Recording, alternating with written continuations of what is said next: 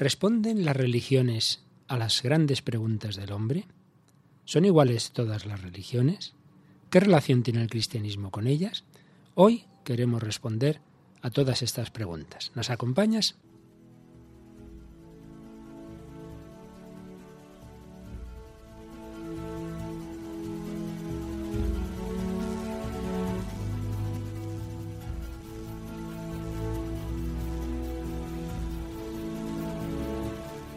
Comienza El hombre de hoy y Dios.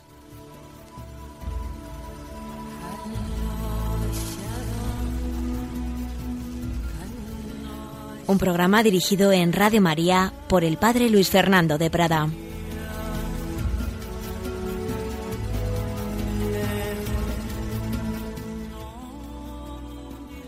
Un cordial saludo, queridos amigos, queridos oyentes de Radio María. Bienvenidos al hombre de hoy y Dios en esta undécima edición en la que seguimos intentando bucear en ese corazón del hombre contemporáneo, en su relación con Dios.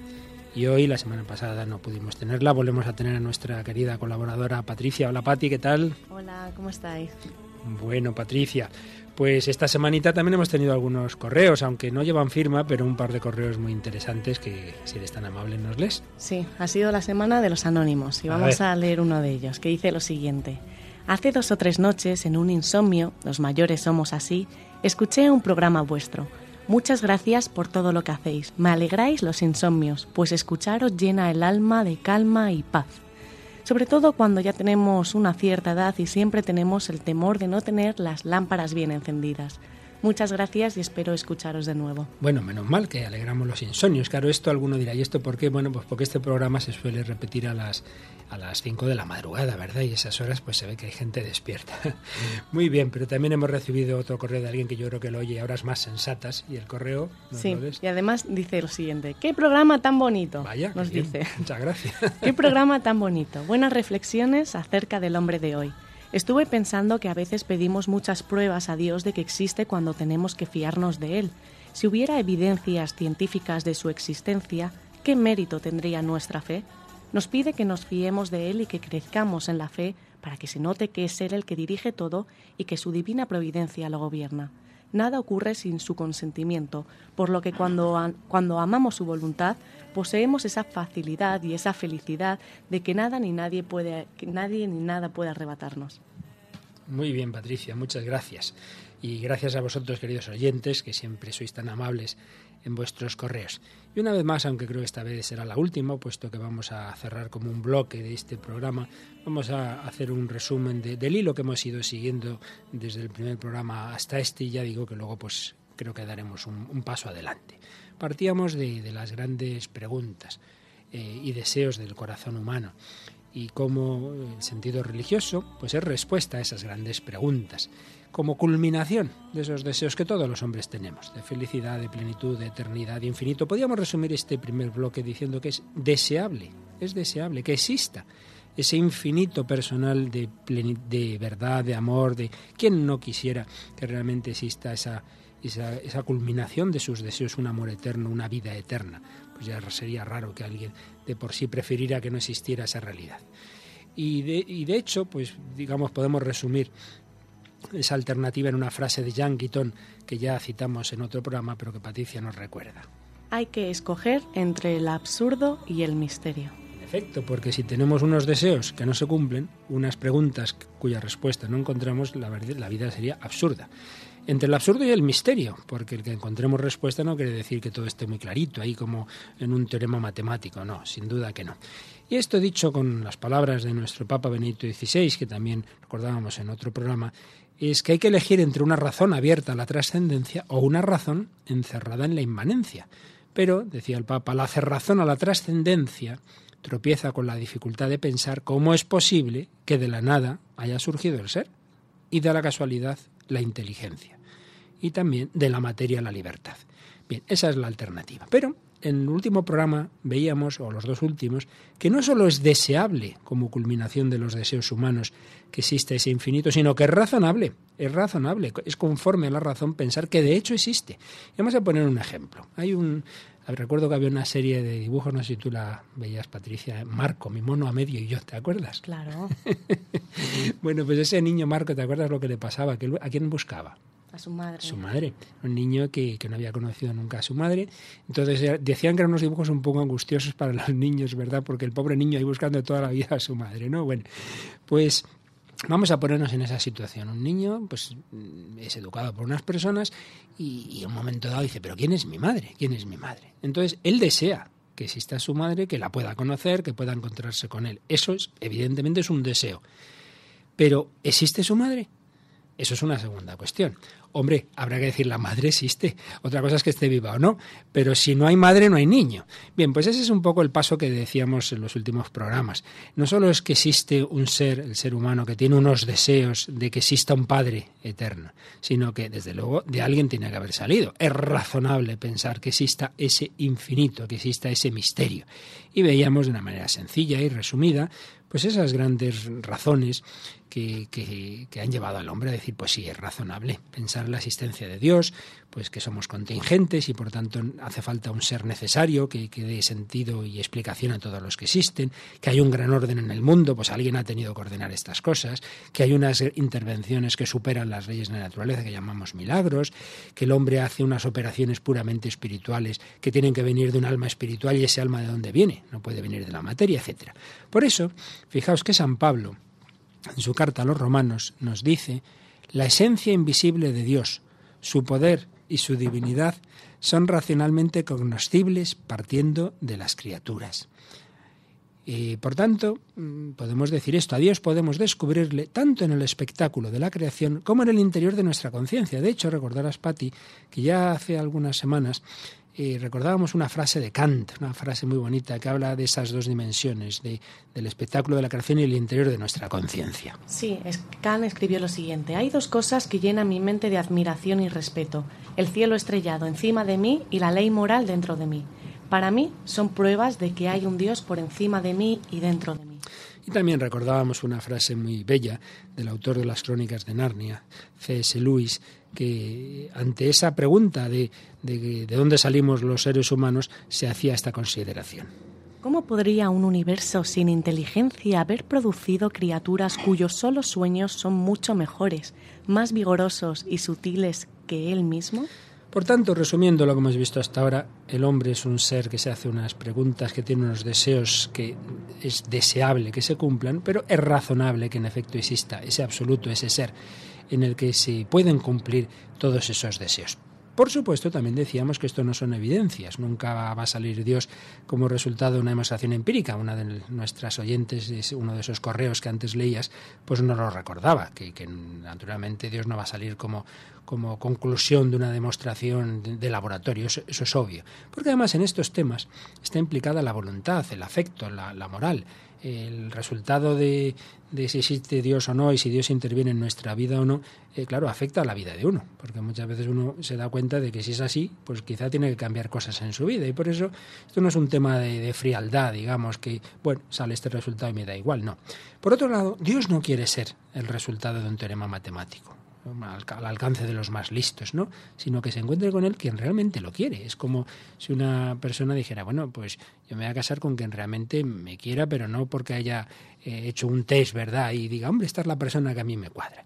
En fin, la Iglesia, en su magisterio, en el Concilio Vaticano I en concreto, decía hacía dos afirmaciones sobre esta demostración de la existencia de Dios. Por un lado dice, se puede, se puede, razón, la razón humana tiene capacidad para ver que existe Dios. Pero, añadía, es necesaria moralmente hablando la revelación. ¿Por qué? Porque aunque la razón de por sí puede llegar a Dios, en la práctica eh, tiene una serie de dificultades eh, por el propio pecado, por los condicionamientos que muchas veces se dan en la sociedad, por la educación, y por eso al final pues necesitamos que sea el propio Dios el que nos hable. En fin, estamos todos en esa gran batalla del corazón, en esa lucha entre la, la fe y la increencia. Y el, el programa anterior recordábamos, Patricia, un corto de uno que fue un profesor tuyo, ¿verdad? De los mejores. Javier Figuero. Y pusimos una escena, pero vamos a poner otra de un corto que sería bueno que nos recuerdes un poquito de qué va. Sí, pues así brevemente el corto que publicó que en 2007 eh, trata la vida de una familia que bueno tiene un problema porque la hija es parapléjica y la niña les pide a sus padres que si por favor les puede acercar a una iglesia porque quiere pedir el milagro de la curación. Y esto supone todo un dilema, dilema que se convierte en problema para los padres, causa problemas en el matrimonio porque la mujer es muy creyente y muy espiritual y sin embargo el padre todo lo contrario, prima la razón sobre el resto de las cosas. Pues vamos a escuchar uno de esos momentos de discusión de este matrimonio ante el querer llevar a su hija a ver si se produce el milagro. Cariño, ¿Mm? tú has recibido otra educación y me parece bien. Pero creo que deberías respetar a los demás. ¿Y en qué no te respeto? Mira, yo soy ateo. De buena fe, pero ateo. ¿Qué? Pero ¿cómo puedes creer que un infeliz que murió hace 21 siglos a ti mañana te va a conceder un milagro? Pues durante 21 siglos a ese infeliz la gente le reza, le retrata, le levanta iglesias e incluso da su vida por él. ¿Eso no te hace pensar? Sí, que el mundo está lleno de tarados y acongojados. ¿Sabes realmente lo milagroso? Que ese tío os convenciera a todos de que hacía milagros. Perdona, ¿eres tú el que pedía respeto hace un segundo? No va a haber milagro. ¿Cómo no te das cuenta? Tú eres inteligente. No va a haber milagro. ¿Qué fe? No, en serio. ¿Qué, qué te juegas? Nada. Mira, ya sé. Si hay milagro, me confieso, fíjate tú. Me confieso. Ahora, si no lo hay, no me vuelves a dar la vara con tu Dios. ¿Vale? Conviertes a otro. Vale. Bueno, no está mal, no está mal. Es una típica discusión en la que se ve que no es un puro tema de razón, ¿verdad? Que ahí se mezclan muchos, muchas cuestiones, muchas cuestiones del corazón. Y estoy seguro, de hecho tenemos de vez en cuando correos, algunos no los leemos porque son más bien privados, de matrimonios en los que uno es creyente, el otro no, en fin, se dan este tipo de discusiones. Curiosamente uno de los que recibimos era justo al revés que en el corto. el marido nos decía, yo me convertí hace un par de años, rezar para que se convierta en mi mujer. Bueno, pues de todo tiene que haber, ¿verdad? Porque esa es la gran batalla que todos tenemos. Y podríamos decir, ya creo que en alguna otra ocasión lo hacíamos así, resumir las tres posibles posturas del hombre en el mundo en este tema religioso. Uno, la más, digamos, agnóstica y nihilista, el mundo está aquí sin explicación, el hombre ha surgido por azar en este mundo, es materia evolucionada, se disolverá en ella, y al no tener religación con ningún otro ser, el hombre al final se hace el centro de la realidad. Podemos decir que es el hombre desvinculado, no tiene vínculos con ninguna realidad superior. Segunda opción, el, es que el hombre se acaba vinculando a realidades de este mundo, pero que absolutiza, que hace de ellas una especie de Dios o las religiones en sentido metafórico de las que también hablamos en algún programa, una especie de religión alternativa, religiones civiles, políticas, seculares. Hoy día eh, también hay una versión muy extendida, que es el esoterismo. A mí me da, la verdad, que pena que haya gente que no lleva una cruz y lleva no sé qué colgantes extrañísimos. No lee la Biblia, pero lee no sé qué libro también extraño. En fin, hay mucho, mucho de este campo. Y tercera posibilidad, el, que es la mayoritaria, pues el pensar que más allá de este mundo eh, concreto, fenoménico, contingente, hay un absoluto del que procede este mundo. Y el hombre experimenta en sí mismo el vínculo, la religación con ese absoluto. Y ahí están las religiones. Pues bien, hoy, después de esta síntesis de lo que hemos ido viendo hasta ahora, vamos a hablar un poquito de todo ese inmenso mundo de las religiones. Por supuesto, esto daría para todo un año, por lo menos, de programas, y aquí simplemente a decir dos palabras, ¿no? Pero bueno, pues como una confirmación de que de esa pregunta que nos hacíamos el primer día, si las religiones eh, es algo con natural al hombre, pues hombre, el ver que en todas las, en todas las culturas históricamente siempre ha, habido religión, pues es un indicio también de que es algo con natural al hombre, pues como siempre ha habido arte y como ha habido eh, enterramientos, pues ha, habido siempre un sentido religioso.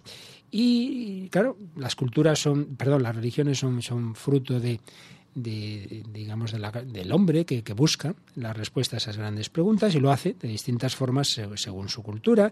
En ese sentido, podemos decir, son un producto del hombre, de su razonamiento, de, su afecto, de, su mitología.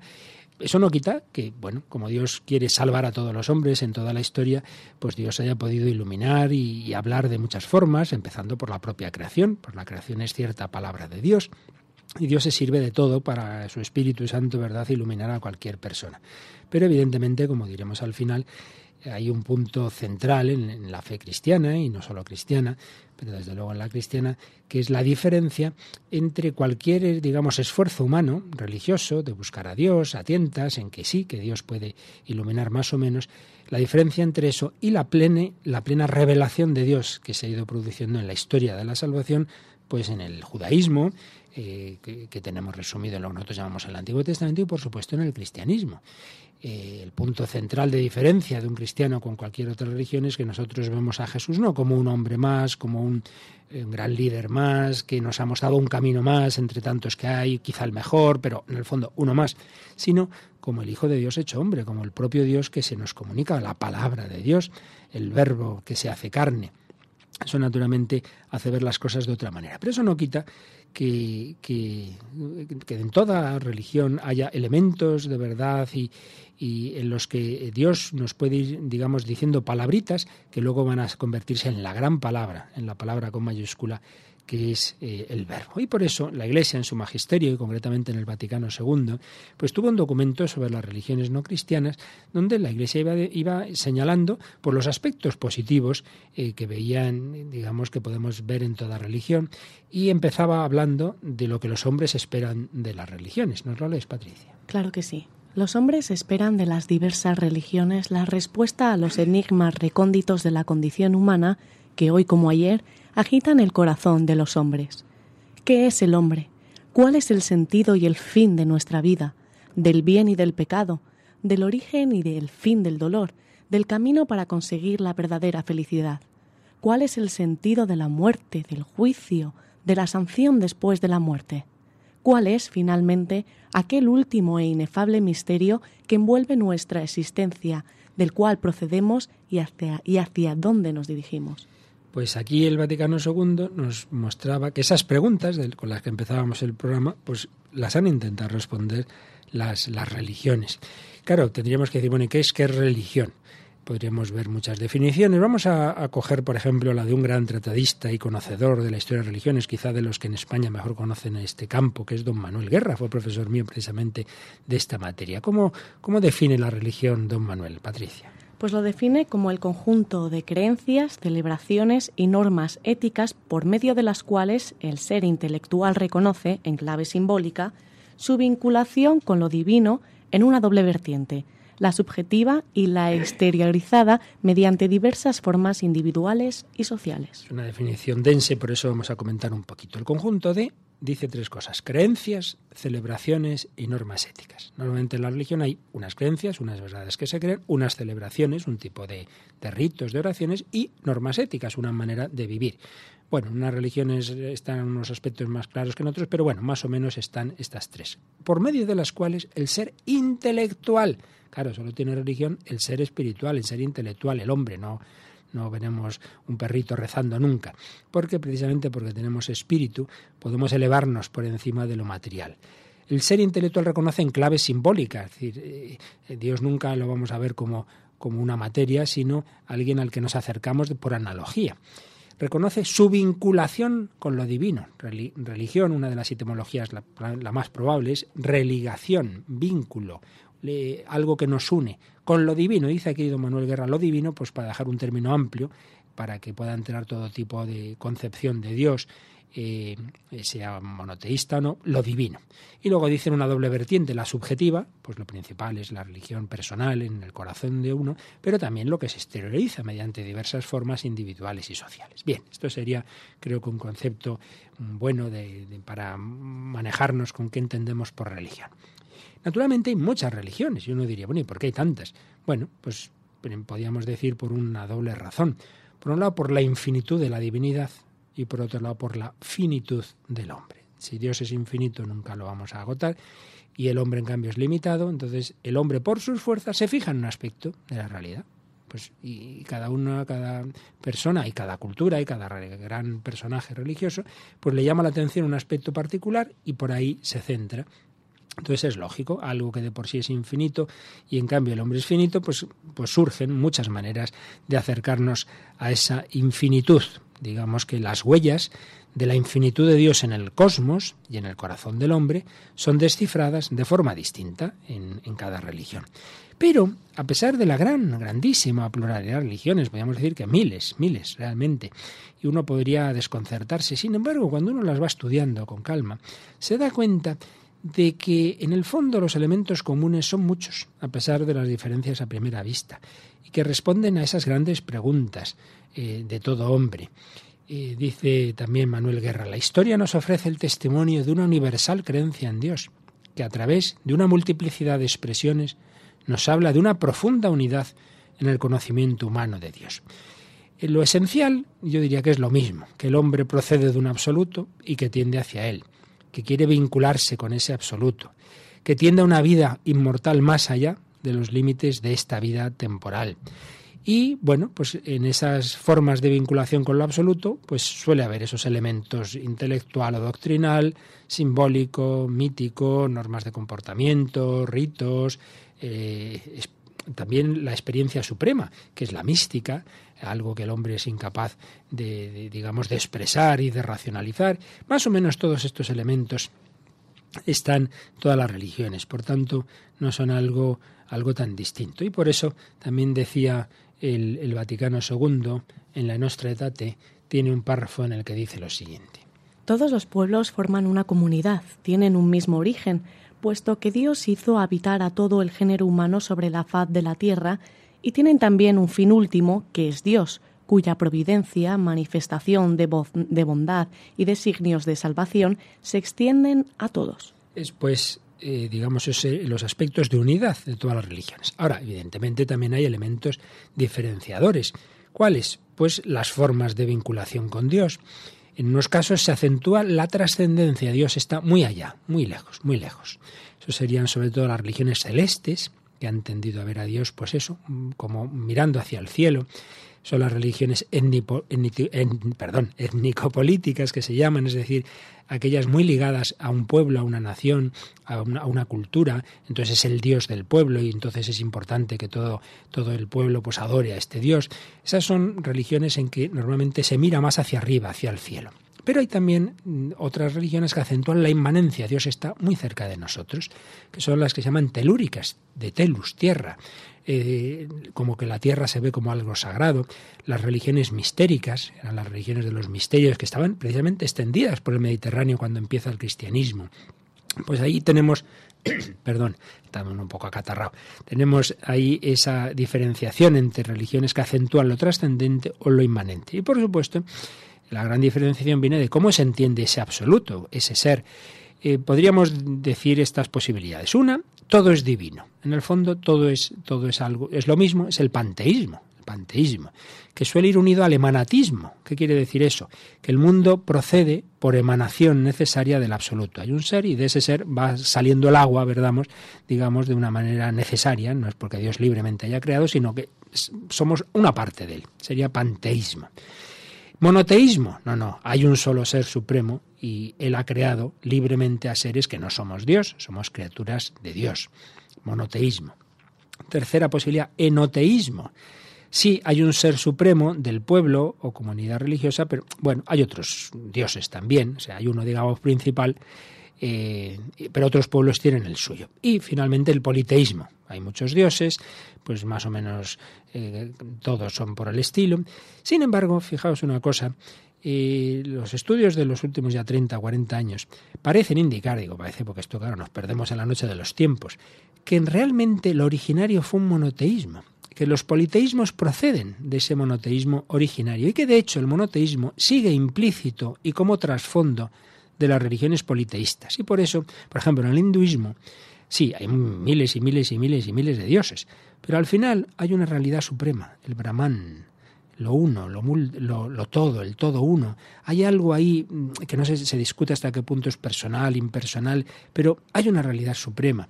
Y esto lo podríamos ver en general en todas las religiones. Hay, un, hay alguien, hay alguien más allá, que es el, el verdaderamente Dios. Y luego, bueno, como el hombre necesita mediaciones, por un ejemplo muy inexacto, podríamos decir, nosotros creemos en Dios, pero luego pues la gente le quiere tener sus santos como alguien así más cerquita. Bueno, pues algo así pasa en muchas religiones hay una realidad suprema, pero luego después hay una serie de dioses para las distintas eh, necesidades de la vida.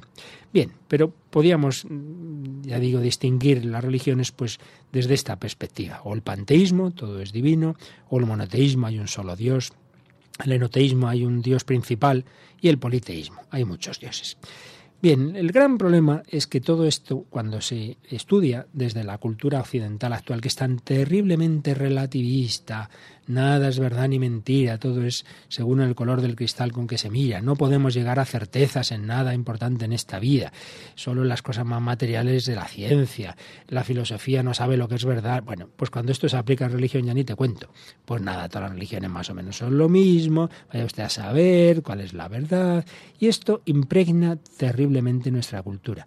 Y claro, es, la verdad es que luego en la práctica uno no es relativista, porque, Patricia, ¿tú te acuerdas de las napolitanas tan ricas de la cafetería donde la universidad donde tú estudiaste? Sí, sí, me comí unas cuantas. Unas cuantas. ¿Era lo mismo la napolitana que un trozo de pan ahí duro? Pues no, claro. Me parece que no, ¿verdad? Pues eso que es tan obvio se nos olvida para estos temas. Pues igual que no es lo mismo una napolitana que un trozo de pan duro, pues mire, no es lo mismo nuestro Señor Jesucristo que el árbol ese mítico de no sé dónde. Mire, no es lo mismo. Pero hoy tenemos esa mentalidad que quiere meter todo en el supermercado de las religiones. Y esto impregna canciones, como una que sin duda tú oías de pequeña, porque fue muy famosa. ¿Qué canción nos referimos? Pues es una canción que se titula Nirvana y bueno, pues pertenecía al grupo El Bosco, que era un grupo musical que contó con la participación coral de un coro de niños del monasterio de San Lorenzo. La canción Nirvana, además de las voces blancas, pues tiene cantos gregorianos y todo mezclado con música hip hop, techno y alcanzó fama mundial porque desde que se estrenó en 1995 hasta ahora se ha usado para multitud de anuncios y de películas. Además, yo creo que tuvieron cierto acierto en mezclar el inglés, porque es muy comercial, con el latín. Y la parte del latín es muy bonita, así que vamos a traducirlo, ¿vale? Porque pertenece a unos versículos del Evangelio de San Lucas y dicen lo siguiente. Habrá señales en el sol, en la luna y en las estrellas, y la angustia de las gentes, consternadas por el estruendo del mar y de las olas. Vamos a escucharlo.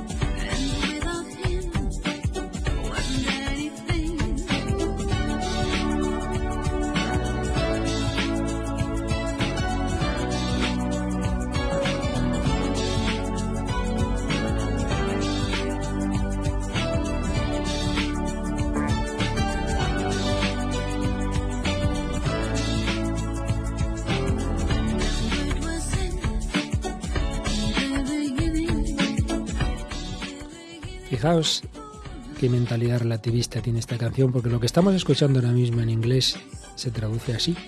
En el principio, la palabra. Estaba en Buda. En el principio con Dios, Alá. Nos mezcla pues una frase del Evangelio de San Juan, en el principio la palabra, con Buda y con Alá. Y luego el siguiente párrafo que ahora mismo se está escuchando, la gloria nirvana, eterna nirvana, la gloria nirvana. Por tanto, nos vamos ahora al mundo oriental. Eso no quita la belleza musical de la canción que seguimos escuchando.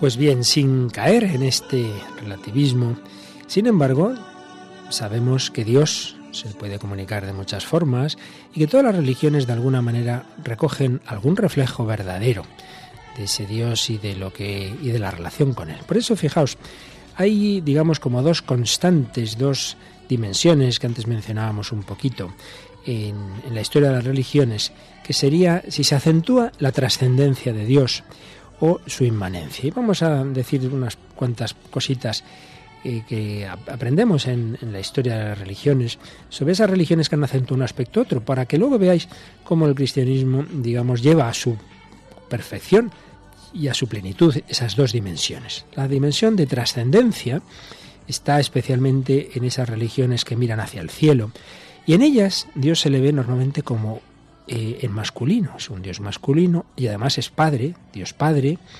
celeste, trascendente y que inspira, pues ante todo, respeto y temor.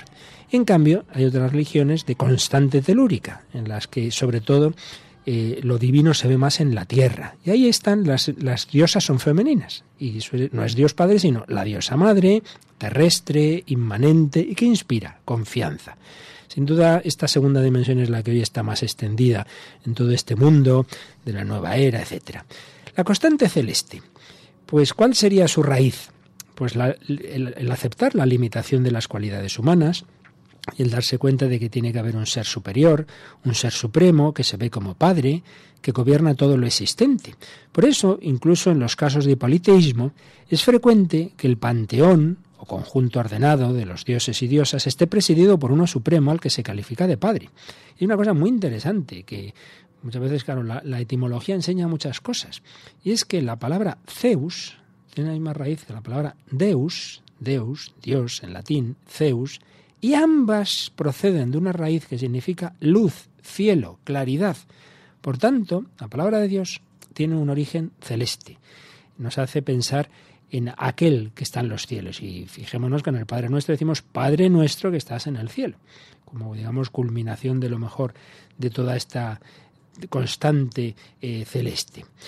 Por otro lado, en esta constante, en este tipo de religiones, las consecuencias éticas son la separación de lo divino y lo humano, aceptando la limitación de las cualidades humanas. Y por ello, el hombre debe no convertirse en Dios. Es curioso que esta frase de la Biblia aparece en los autores griegos, en filósofos, en literatos.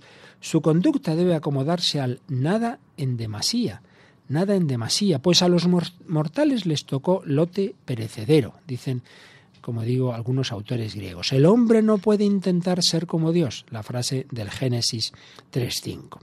Ahora bien, esa eh, separación de lo divino no significa alejamiento, sino conciencia de la diferencia, pues también se dice que todo acontece con la divinidad. Y como mencionábamos antes, en este tipo de religiones, la presencia de lo divino en el hombre impone ante todo respeto sagrado, también muchas veces temor, temblor, eh, los fenómenos de naturaleza, las tormentas, etcétera, pues llevan un poquito por ahí. Pero esa trascendencia no significa imposibilidad de comunicación con Dios, y por eso hay un culto, hay sacrificios y oración. Ahora, eso sí, ¿Cuál será la postura orante corriente en estas religiones? Pues orar de pie, con las manos extendidas hacia el cielo. Bien, sería todo un mundo religioso mm, que era sobre todo el de los pueblos indoeuropeos. Los grandes pueblos, digamos, que han dado lugar a Europa, a la India, etcétera, eh, que hay unas invasiones que se producen en estos pueblos, parece que es en el segundo milenio antes de Cristo, pero esos pueblos llegan a pueblos que tenía una religiosidad más bien de tipo telúrica. Vamos a decir algo ahora de esta religiosidad telúrica. Como digo, viene de telus, tierra, y ahí se capta la potencia divina eh, en la tierra, como origen, vivencia y destino humanos. En la tierra se esconde el origen y destino del hombre, y por eso, fijaos, el enterramiento es como señal de inmortalidad, es pervivir enterrados. La divinidad suprema se concibe como mujer y se le invoca con diversos nombres femeninos que conocemos bien, por ejemplo Cibeles, bien conocida en una plaza de Madrid, Demeter, Magna Mater, etc. Ahí aparece el apellido madre, va unido a muchos de estos nombres, Magna Mater, de Meter, de Mater. Su función básica es la fertilidad agraria y la fecundidad humana. Eh, es una divinidad inmanente. Y aquí tenemos un aspecto antropológico muy interesante. Y es que si un hijo necesita de su padre para ser y subsistir, pero siempre han sido y serán seres distintos. Con la madre hay una unión mucho mayor. Obviamente, durante los meses de gestación, nueve meses ha estado totalmente unida a ella. Pues algo así pasa con, esta religiosidad, que si la eh, divinidad celeste representada como padre puede quedar lejana, en cambio, la terrestre, la mujer y madre, eh, hay una mayor cercanía. Mm, por eso estos pueblos que han seguido y siguen esta religiosidad tienden al panteísmo, todo es divino. Pues mi madre y yo somos uno, pues también Dios y yo somos uno. Y, y por ahí van los ritos cultuales y claro, la postura para orar muchas veces es postrarse en tierra, es como unirse a la tierra. Y se piensa, por otro lado, que la unión misteriosa con la divinidad se inicia en esta vida eh, y se va ahondando progresivamente para identificarse ya del todo con Dios en la vida de ultratumba. Bien, son como dos grandes constantes o dimensiones presentes en muchas religiones, esa dimensión más trascendente, esa dimensión más emanente, que están presentes, como digo, en muchas religiones, y bien el aspecto positivo, que podemos ver en ellas es ese sentido religioso que impregna todo. Por eso, el documento del Vaticano II, que antes recordábamos, la Nostra Etate, pues hablando un poquito en general de estas religiones tradicionales, dice lo siguiente. Ya desde la antigüedad y hasta nuestros días se encuentra en los diversos pueblos una cierta percepción de aquella fuerza misteriosa que se halla presente en la marcha de las cosas y en los acontecimientos de la vida humana y a veces también el reconocimiento de la suma divinidad, incluso del Padre. Esta percepción y conocimiento penetra toda su vida con íntimo sentido religioso. Pues bien, desde estas bases, eh, esas grandes religiones tradicionales, luego han ido surgiendo las grandes religiones universales que todos conocemos. Podríamos simplemente, por hacer una sencillísima clasificación, hacer dos grandes troncos. Uno, el tronco indoeuropeo, eh, del que, en el cual está también el mundo oriental, y aquí hablaríamos del hinduismo, del budismo, confucianismo, taoísmo, dualismo, pues en sus formas mazdeístas, zoroastro, maniqueísmo, etc.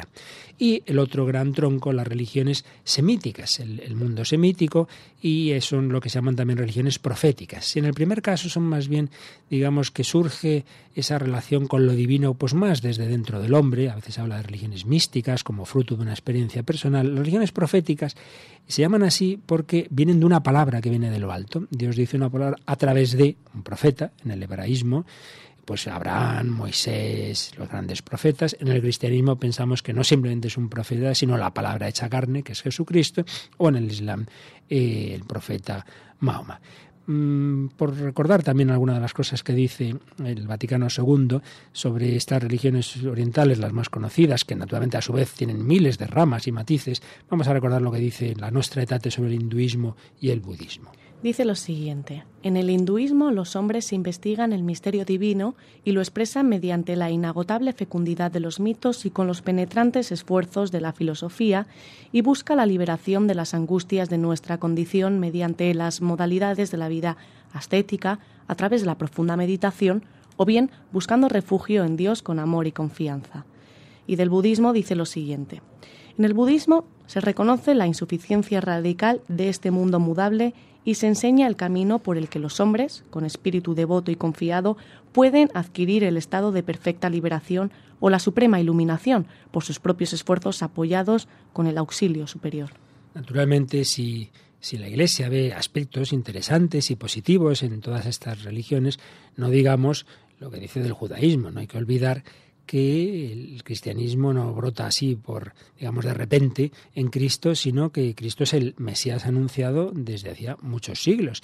Y por eso la Iglesia tiene siempre una relación muy, muy grande y muy, muy íntima con quien Juan Pablo II llamaba nuestros hermanos mayores. Y Benedicto XVI pues está acentuando mucho esa relación con el mundo eh, judío. Aquí habría que distinguir, por tanto, en, la relación de la Iglesia con unos casos, en unos casos y otros, pues esa distinción importante del judaísmo y luego esto nos daría, habría que matizar mucho el tema del Islam. Pero en fin, como el tiempo se nos va y no tampoco podemos aquí hablar de todas las religiones, vamos a decir que en definitiva la relación entre el cristianismo y las religiones podría tener, digamos, tres enfoques posibles. Uno, el que ya hemos mencionado, que es la respuesta relativista, que es, por desgracia, lo que está tan de moda en nuestra cultura. ¿no? Entonces, eh, muchos cristianos incluso dicen, bueno, sí, yo soy cristiano porque yo he nacido aquí, pero si hubiera nacido en otro sitio sería otra cosa. ¿Qué, más da? Pues cada religión es la de cada cultura, todo es más o menos lo mismo. Bien, esa respuesta es eh, la que está de moda, repito, pero eso no quiere decir que sea verdadera. Desde luego, a mí me parece muy, muy simplista y de una gran cortedad de miras y, desde luego, no responde a la realidad del cristianismo. Tampoco tampoco la contraria, la respuesta fundamentalista. Aquí está toda la verdad y todo lo demás es malo, mentiroso y fruto del demonio. Bueno, pues tampoco, ¿verdad? ¿Cuál es la respuesta católica? De siempre, pero que desde luego se ha explicado en el Vaticano II, en los papas que hemos tenido extraordinarios y tenemos ahora mismo, pues es esto. En toda religión, en toda cultura, hay semillas de verdad, semillas del verbo, ya lo decían los santos padres, hay elementos de verdad, de, de bien, que no podemos de ninguna manera despreciar. De hecho, hay un texto precioso de la carta a los hebreos, el primer versículo de la carta a los hebreos dice así, en muchas ocasiones y de múltiples maneras, Habló Dios en el pasado a nuestros padres por medio de los profetas. En estos últimos días nos ha hablado por medio del Hijo. Es decir, Dios ha hablado de muchas formas, pero hay una última palabra, que es la, la, palabra que nos dice en su Hijo. Entonces, claro, la respuesta católica es sí, hay elementos de verdad, no podemos despreciar nada, por eso relación con todos y aprender de todo el mundo, pero claro, hay un punto de fe, que es que de ahí parte el cristianismo, y es que creemos que Jesús no es una palabra más, sino la palabra de Dios, el Hijo de Dios hecho hombre. O se cree o no se cree, pero desde luego si se cree, no puede verse el cristianismo al mismo nivel que cualquier otra eh, religión humana, puesto que nosotros creemos en Jesús no como un hombre más, sino como Dios. Y esto es el centro de la fe cristiana, que en la vida de Jesús eh, se manifestó cuando él poco a poco fue diciendo, fue eh, digamos, mostrándose a sus discípulos, eh, llega un momento en que Jesús dice, bueno, vamos a ver, eh, ¿quién dice la gente que soy yo? Esa famosa escena de Cesarea de Filipo la vamos a escuchar en una película, una de las películas que ha habido sobre Jesús. ¿Qué película, Pati? Pues hablamos de Jesús de Nazaret de Franco Cefirelli. Y bueno, como su título indica todo, vamos a obviar de qué va y vamos a decir que fue una, eh, una producción que en cine se, se, vio en dos entregas y luego se hizo más tarde en miniserie. Se estrenó en 1977. Y lo más curioso de esta película es que su director dijo que una vez que la estrenó no paró de recibir cartas que le llegaban de los rincones más alejados del mundo, o sea, cartas mm, mm, de todo el planeta diciendo que se habían convertido después de haber visto esta película. Sí, es una vida de Jesús, por supuesto como todas las, vidas de Cristo, tienen sus, sus, digamos, limitaciones. No nunca existirá la, película definitiva, porque Cristo es inabarcable, pero ciertamente recoge bastante bien pues, los distintos momentos de la vida de Jesús. Podemos escuchar esa escena central de Cesarea de Filipo, cuando Jesús se pone, les pregunta a sus discípulos sobre lo que la gente cree de él. Maestro, en todas partes hay un gran entusiasmo. Sí. ¿Quién dice que soy la gente de Galilea? Unos que Juan el Bautista no creen que Juan esté muerto. Saben que está muerto, lo saben. Pero dicen que eres Juan el Bautista resucitado. Sí, sí. Oí a uno decir que eras Elías, salido de la tumba. Otros dicen que eres Jeremías o Ezequiel. ¿Y vosotros quién decís que soy?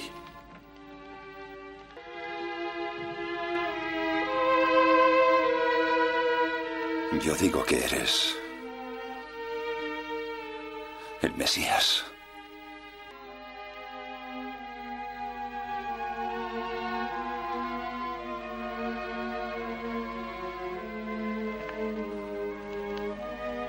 El Hijo de Dios vivo.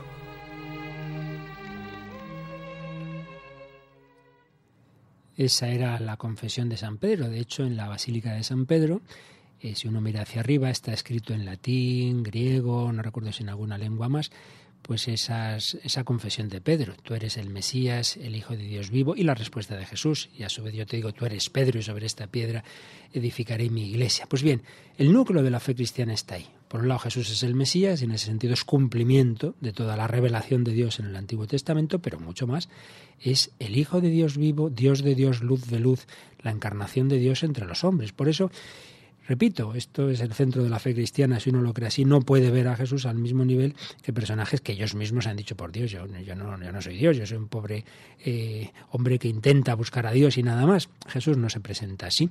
Este es el centro de nuestra fe y por eso creemos que Cristo es para todos los pueblos, para todas las culturas y cumplimiento de todos sus deseos y de todas las religiones. Y por eso la Iglesia siempre envía misioneros al mundo entero. No dice, bueno, pues allí ya en Japón ya son budistas o son no sé qué, pues qué bien. No, no, no.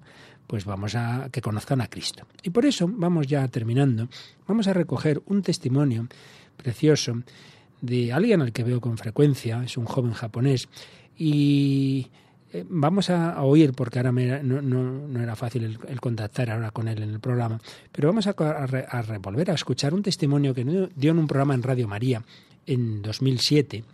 Este, este joven, Nori, Noriatsu, eh, bueno, vamos, mejor vamos a escucharlo directamente, su testimonio de alguien de ese mundo oriental, de alguien japonés, qué es lo que le ha pasado en el tema religioso. Me llamo Noriatsu Watanabe, desde el 4 de enero de 2004 también me llamo Ignacio y soy japonés, tengo 24 años. Ahora estoy en un seminario de Toledo preparándome para ser sacerdote. Y os preguntaréis cómo he llegado aquí. Todo ha sido obra del Señor. En mayo de 2003, desde Japón, yo fui a Canadá para estudiar inglés. Allí, en la clase, conocí a un joven católico español del grupo peregrino de María de Talavera, se llamaba Arturo. Un día le pregunté qué hacía después de la clase. Me dijo que iba a la iglesia, pero entonces no pude entender bien porque no sabía el catolicismo. Mientras tanto, yo estaba cansado de estudiar inglés y quería volver a Japón.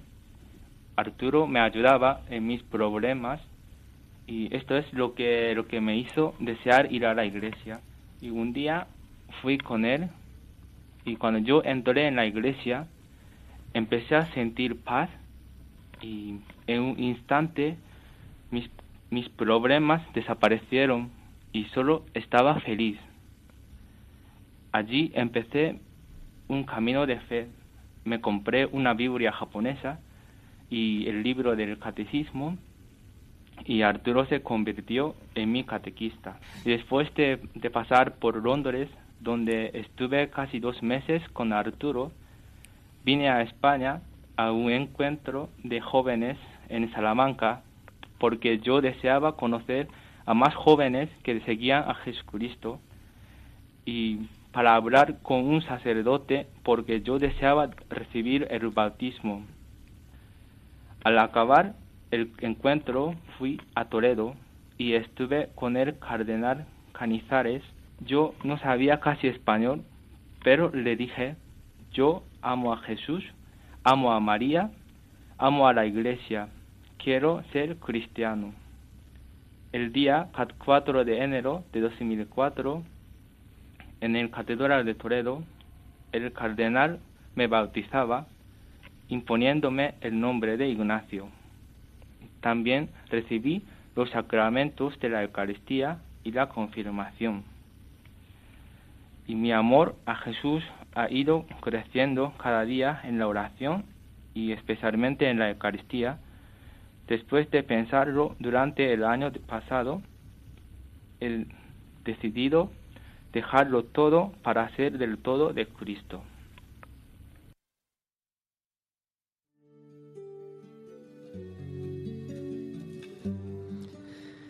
Pues vamos a escuchar, para ir terminando, la canción que nos dice que lo mejor de mi vida es haber conocido a Cristo. Y esto es lo que le pasó a este joven, ahora Ignacio Noriatsu Watanabe, que ya digo, yo le veo con cierta frecuencia en seminario y al que bautizó el que estaba entonces de, obispo en, en, Toledo, el cardenal Cañizares. Pues ahí tenemos un ejemplo de lo que hablábamos, un hombre que como todos buscaba la paz, la felicidad no la había encontrado y a través de ese amigo joven católico se acerca a la iglesia, empieza a sentir, a experimentar una paz que antes nunca había tenido, va buscando la, verdad y, llega a esto. La plenitud de la verdad está en Cristo. Amo a Jesús, amo a María. Cuando él fue a ver al cardenal Cañizares, me contaban alguna anécdota que es que dice, y, este cuadro es el obispo, no, sabía el pobre nada, y, pero, pero él sabía que, que ahí estaba la verdad, que Jesús es la plenitud de esos deseos de todos los hombres. Sí, en todas las culturas, en todas las religiones hay elementos de verdad, pero es que la verdad se ha hecho carne, la verdad es Jesucristo. Y hay una cosa que pasó después de, dar este testimonio que nos daba en Radio María, y es que eh, su abuelito, bueno, claro, toda la familia se impresionó mucho, este chico se nos queda en España, se va a hacer sacerdote, y cuando él ha vuelto por allí de vez en cuando les ha explicado el porqué, y están todos pues también acercándose a la iglesia. Y el abuelo se puso enfermo y entonces se iba a morir. Y él estaba en España, Nori estaba en España. Y le preguntaron si quería ser cristiano. El abuelo dijo que sí. Entonces Nori le explicó a su madre, que no es cristiana, cómo tenía que bautizarlo. Y le bautizó. No había en ese momento por ahí cerca ningún sacerdote católico, pero como sabéis, un no cristiano puede bautizar si hace, lo hace con la intención con que lo hace la Iglesia Católica. Jesucristo es para todos. Vamos a dar gracias de haberle conocido con esta canción. Lo mejor de mi vida es haberte conocido.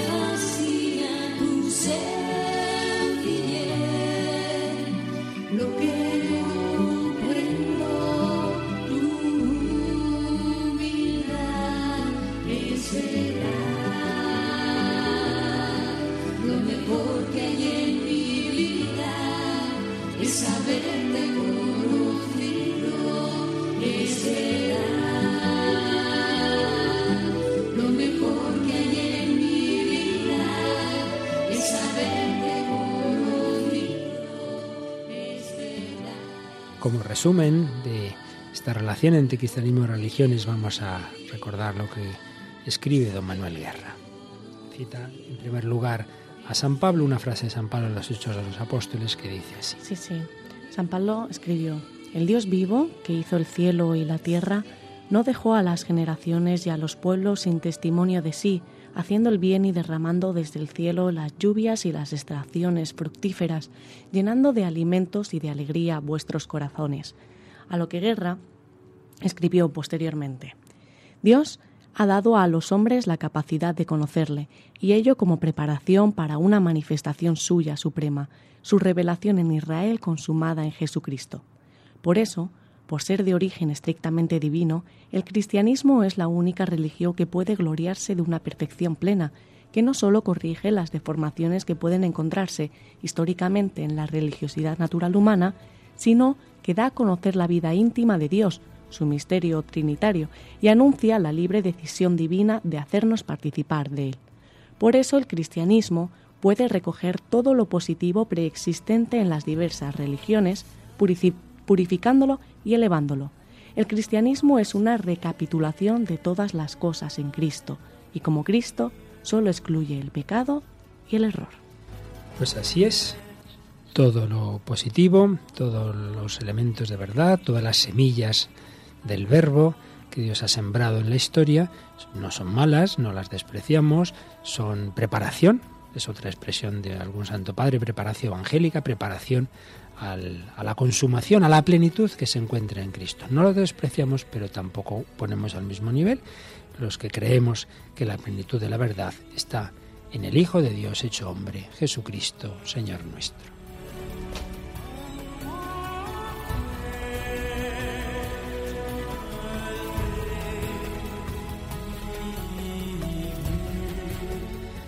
Bueno, pues se nos ha ido el programa, hemos querido hablar de demasiadas cosas, esto daría para mucho, pero bueno, eran unas pequeñas pinceladitas para insistir en cómo el hombre es un ser religioso, en esa gran pluralidad de religiones, todas ellas con sus elementos de verdad, pero con esa fe que nosotros tenemos en que esa plenitud de la verdad están en Jesucristo. Pues nada, Pati, ¿recuerdas como siempre a los oyentes el correo al que pueden escribirnos? Por supuesto. El correo es el hombre de hoy y Dios arroba radiomaria.es. Y si alguno de nuestros oyentes desea pedir el programa, lo puede hacer llamando al 902 500 518. Por otro lado, me han dicho que han reforzado a los voluntarios que suben el programa al podcast del, de la web de Radio María para que también tengáis esa forma de bajároslo, porque bueno, hacemos estos programas pensando en que no solo pueden ayudar el oírlo, sino a lo mejor pueden usarse para reuniones, debates, coloquios, etcétera, pues ahí sí que lo queréis usar, os lo podéis bajar. Pues nada, muchas gracias, Patricia. Gracias, hoy tenemos a Yolanda, bien conocida en Radio María en el control y a todos vosotros queridos amigos, pues el Padre Luis Fernández de Prada y todos estos magníficos colaboradores, os deseamos que paséis una feliz semana. Hasta el próximo programa, si Dios quiere.